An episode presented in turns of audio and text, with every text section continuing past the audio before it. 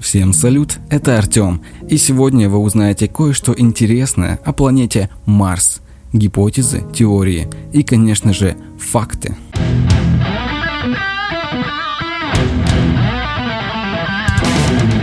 И начнем мы с вами с основного – и это, конечно же, вода. Возможность существования воды в жидком виде на поверхности Марса была впервые доказана в 2000 году, когда космический аппарат Mars Global Surveyor обнаружил на Красной планете каналы, сформированные потоками тогда еще неопознанной жидкости. В дальнейшем присутствие на планете больших запасов воды и льда было предсказано марсоходом Феникс, который работал при полярной зоне Марса. Известно, что тогда ученые столкнулись с твердым белым веществом, испарившимся буквально спустя несколько дней после обнаружения.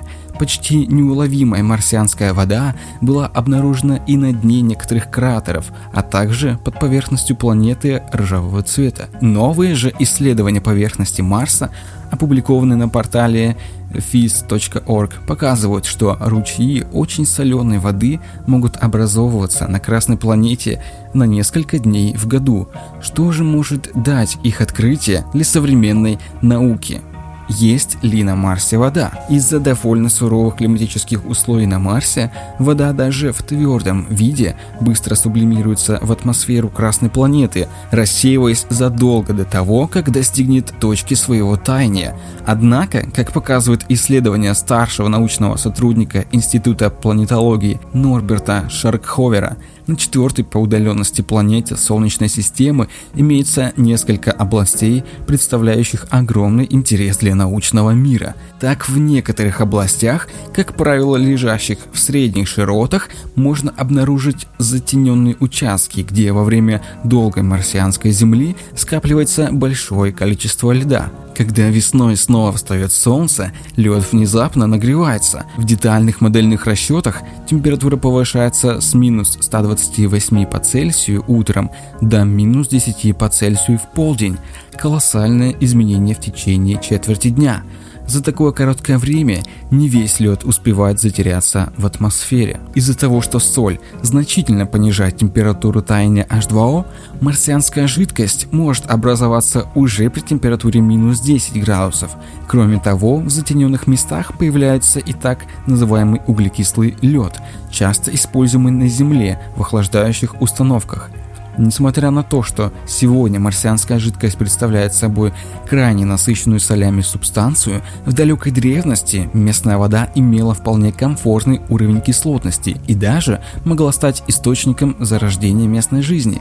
Как бы то ни было, даже если Марс никогда не располагал своими хотя бы простейшими обитателями, обнаруженные источники жидкости помогут помочь будущим колонистам Земли для создания будущих аванпостов и поселений. Так даже сезонные ручьи могут указывать на наличие более обширных резервуаров влаги, скрывающихся под поверхностью планеты, которые в свою очередь можно будет использовать при орошении специально оборудованных теплиц на экваторе Марса уже в ближайшем будущем.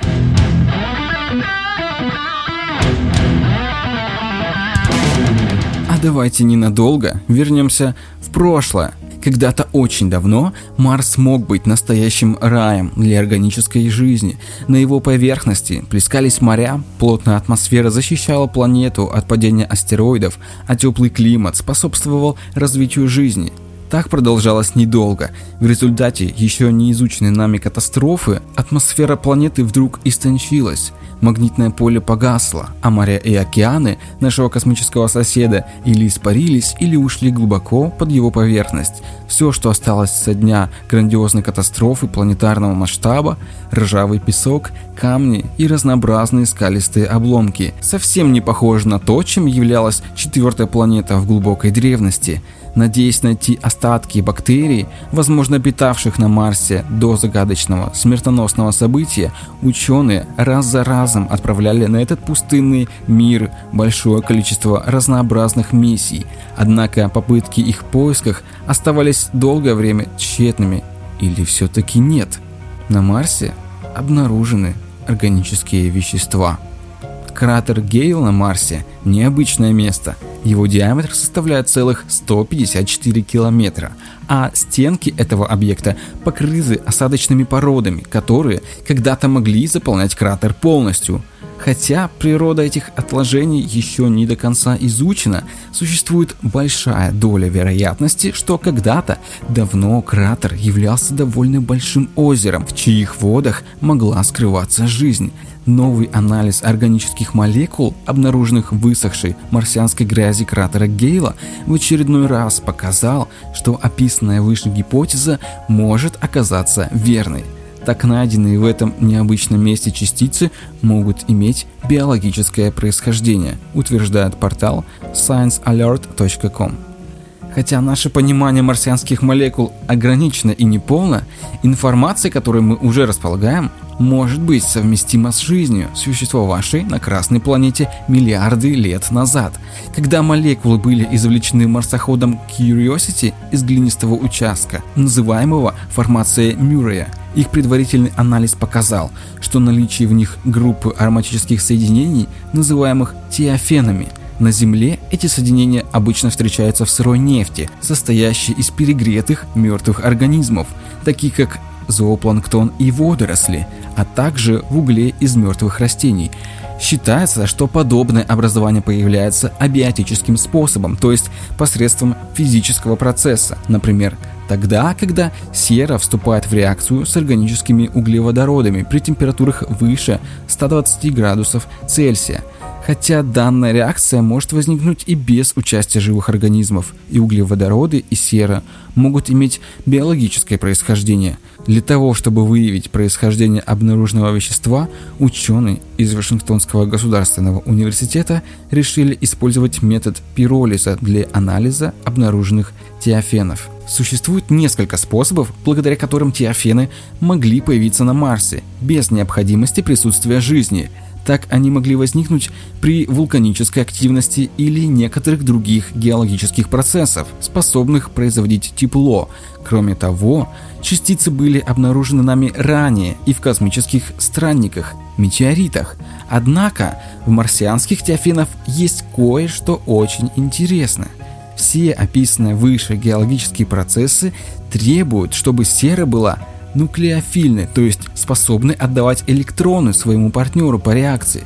Вместе с тем, большая часть серы на Марсе существует в виде не нуклеофильных сульфатов, которые чаще всего появляются при биологическом вмешательстве. Так что вполне возможно, что когда-то очень давно, задолго до появления на Земле человечества и даже динозавров, Марс мог похвастаться существованием бактериальных колоний, производивших теофены. Затем, когда Марс высох, теофены окаменели, но были найдены нами спустя несколько миллиардов лет – для того, чтобы проверить данные, полученные марсоходом Curiosity, Роскосмос и Европейское космическое агентство планируют отправить на Красную планету новый ровер Розалинд Франклин, запуск которого намечен на июль 2020 года. Известно, что устройство будет иметь на борту высокочувствительный прибор, способный к обнаружению и анализу любых теофенов – если данные марсохода подтвердят ранее полученную нами информацию, научный мир может ожидать настоящая революция по поиску прошлой или настоящей жизни на других планетах Солнечной системы.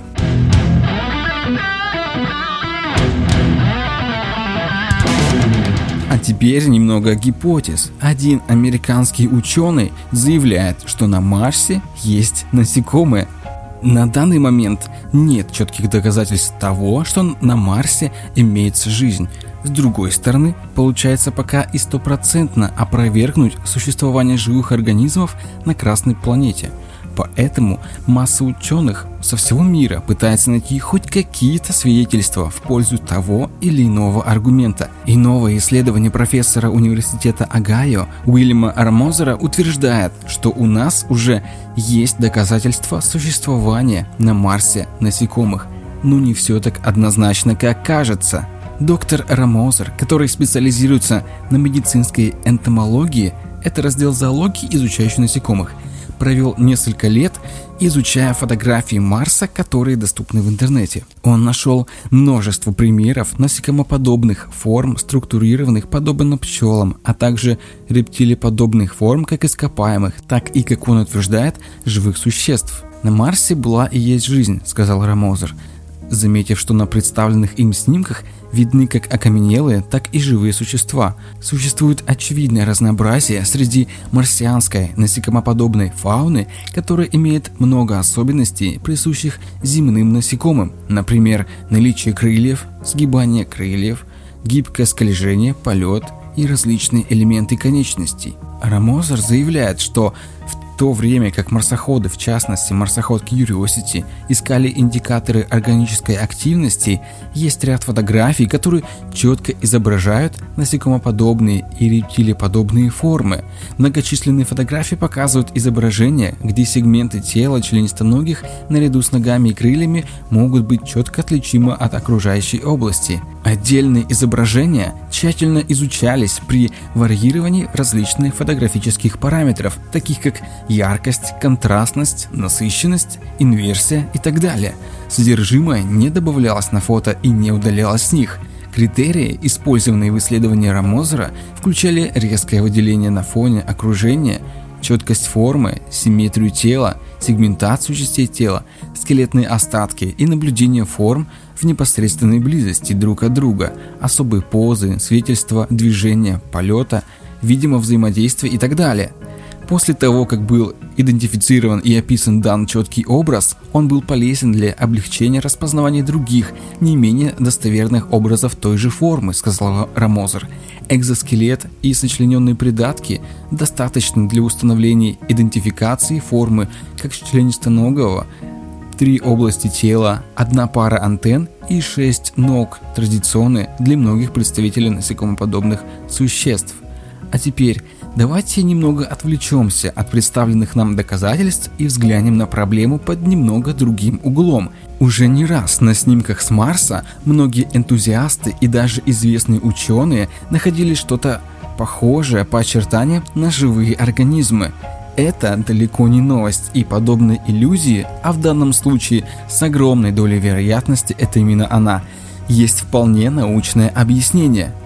Параидолия – Параидолия – это особенность человеческого мозга интерпретировать незнакомые изображения и узнавать в них знакомые объекты. Так нашему сознанию проще анализировать и структурировать информацию. Критики теории профессора Рамозера и представители НАСА заявляют, что на предоставленных им изображениях нет ничего, кроме песка, теней и камней – тому же, не стоит забывать о том, что достопочтенный ученый на протяжении всей жизни занимался изучением насекомых и других насекомоподобных форм жизни, так что неудивительно, что его мозг увидел знакомые очертания. Конечно, полностью исключать возможность присутствия жизни на Марсе не стоит, но и верить подобным заявлениям стоит с большой долей скепсиса. Я думаю, мы с вами уже пришли к некоторому выводу, к тому, что на Марсе все-таки когда-то была жизнь, но теперь ее нет. Так все-таки, а куда же она делась? Наверняка это как-то связано с водой, то есть куда-то пропала вода. Давайте разберемся.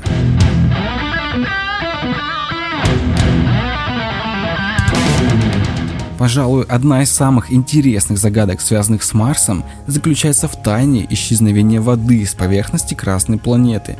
Сегодня, благодаря работающим и работавшим на поверхности планеты марсоходам, а также орбитальным аппаратам, ученые почти наверняка уверены, что когда-то Марс был гораздо влажнее. Более того, существует подозрение, что почти две трети его поверхности в далеком прошлом мог покрывать гигантский океан – так куда же делась вся вода?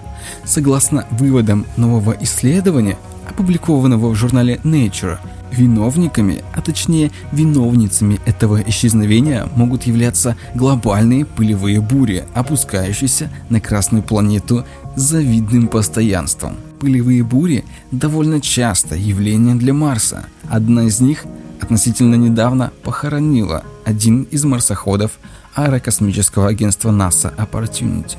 Они имеют сезонный характер и чаще всего начинаются весной и летом в южном полушарии планеты. Длятся, как правило, в течение нескольких дней, накрывая собой площади по размерам равные территории США. Помимо этого, на планету с периодичностью опускаются глобальные пулевые бури, закрывающие все небо Марса.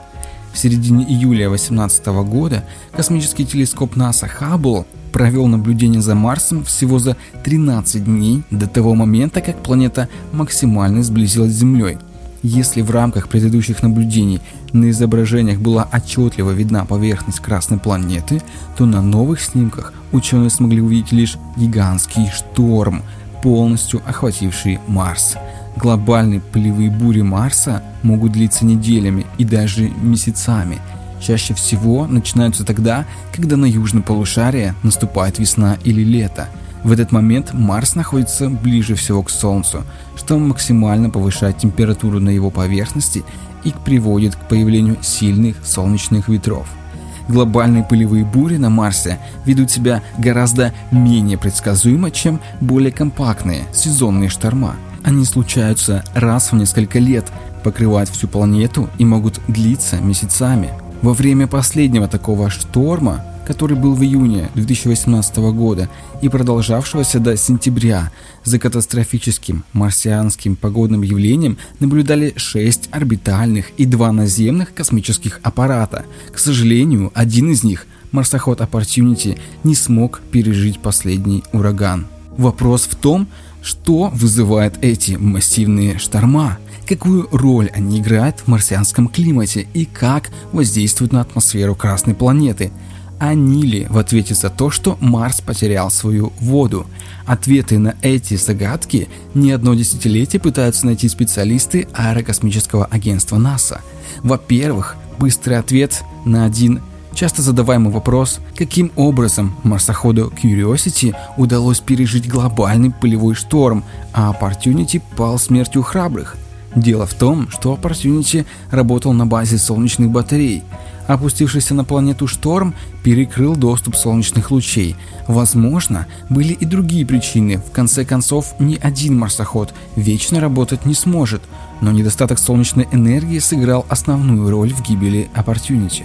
В свою очередь, Curiosity работает на базе RETEC – радиоизотопного термоэлектрического генератора, то есть компактного ядерного реактора. Поэтому ему безразлично, есть ли на небе Солнце или нету. За все время изучения Марса ученые сталкивались с несколькими глобальными пылевыми бурями – Добравшийся до нашего планетарного соседа в 1971 году аппарат Mariner 9 обнаружил, что планета буквально окутана пылью. С тех пор бури наблюдались в 77, 82, 94, 2001, 2007 и 2018 годах. Более того, 1977 году ученые стали свидетелями сразу двух отдельных глобальных бурь, что еще сильнее усложнило загадку этого явления. Скотт Гузевич, ученый-специалист в области наук об атмосфере из Центра космических полетов Годдарда НАСА. Именно под его руководством проводились последние исследования по изучению марсианских пылевых бурь. В опубликованном на сайте НАСА пресс-релизе Гузевич отмечает, что ученые по-прежнему не разобрались в том, что приводит к появлению таких мощных атмосферных явлений, однако пылевая буря 2018 года дала исследователям некоторые новые зацепки, очень важные зацепки. Мощные пылевые бури Марса могут помочь исследователям разобраться в том, куда могла деться вода с поверхности Красной планеты. Геронима Вилануева из того же Центра космических полетов Годдарда НАСА, построивший свою карьеру на изучении воды Марса, вместе с коллегами из Европейского космического агентства, а также российского Роскосмоса, выяснили, куда могла деться некогда находившаяся на Марсе вода или как минимум ее большая часть. Глобальные пылевые бури могут дать нам нужное объяснение, комментирует Вилануева. Гидроолог из Центра космических полетов Годдарда НАСА. Все достаточно просто. Во время очень масштабных бурь частицы воды могли подниматься вместе с пылью в верхние слои атмосферы и испаряться под воздействием солнечного излучения. Если поднять воду высоко в атмосферу, то избавиться от нее будет гораздо проще, объясняет Вилануева. Глобальные пылевые бури Марса поднимают высоко в атмосферу не только частицы пыли, отмечают исследователи, они также поднимают вверх микрочастицы воды. Обычно их находили в высотах около 20 километров, однако Вилануева со своими коллегами из проекта ExoMars благодаря космическому орбитальному аппарату Trace Gas Orbiter обнаружили, что частицы воды во время глобальных пылевых бурь могут подниматься вплоть до 80 километров над поверхностью Марса. На такой высоте атмосфера планеты очень разряжена. Излучение Солнца без труда расщепляет молекулы H2O, а солнечный ветер сдувает получившийся водород и кислород дальше в космос. На Земле поднявшаяся в атмосферу влага конденсируется и падает обратно в виде дождя, однако на Марсе такое невозможно. Вполне вероятно, что Марс именно таким образом очень медленно мог исчерпать все свои запасы воды. И точно так же, как и любой планете для жизни нужна вода, так и для жизни этого подкаста необходимы ваши оценки, комментарии и репосты. Автор текста Николай Хижняк, Владимир Кузнецов, Дарья Елецкая. Озвучил Артем Буторин на студии Грубый Гомункул. Всем спасибо. Пока.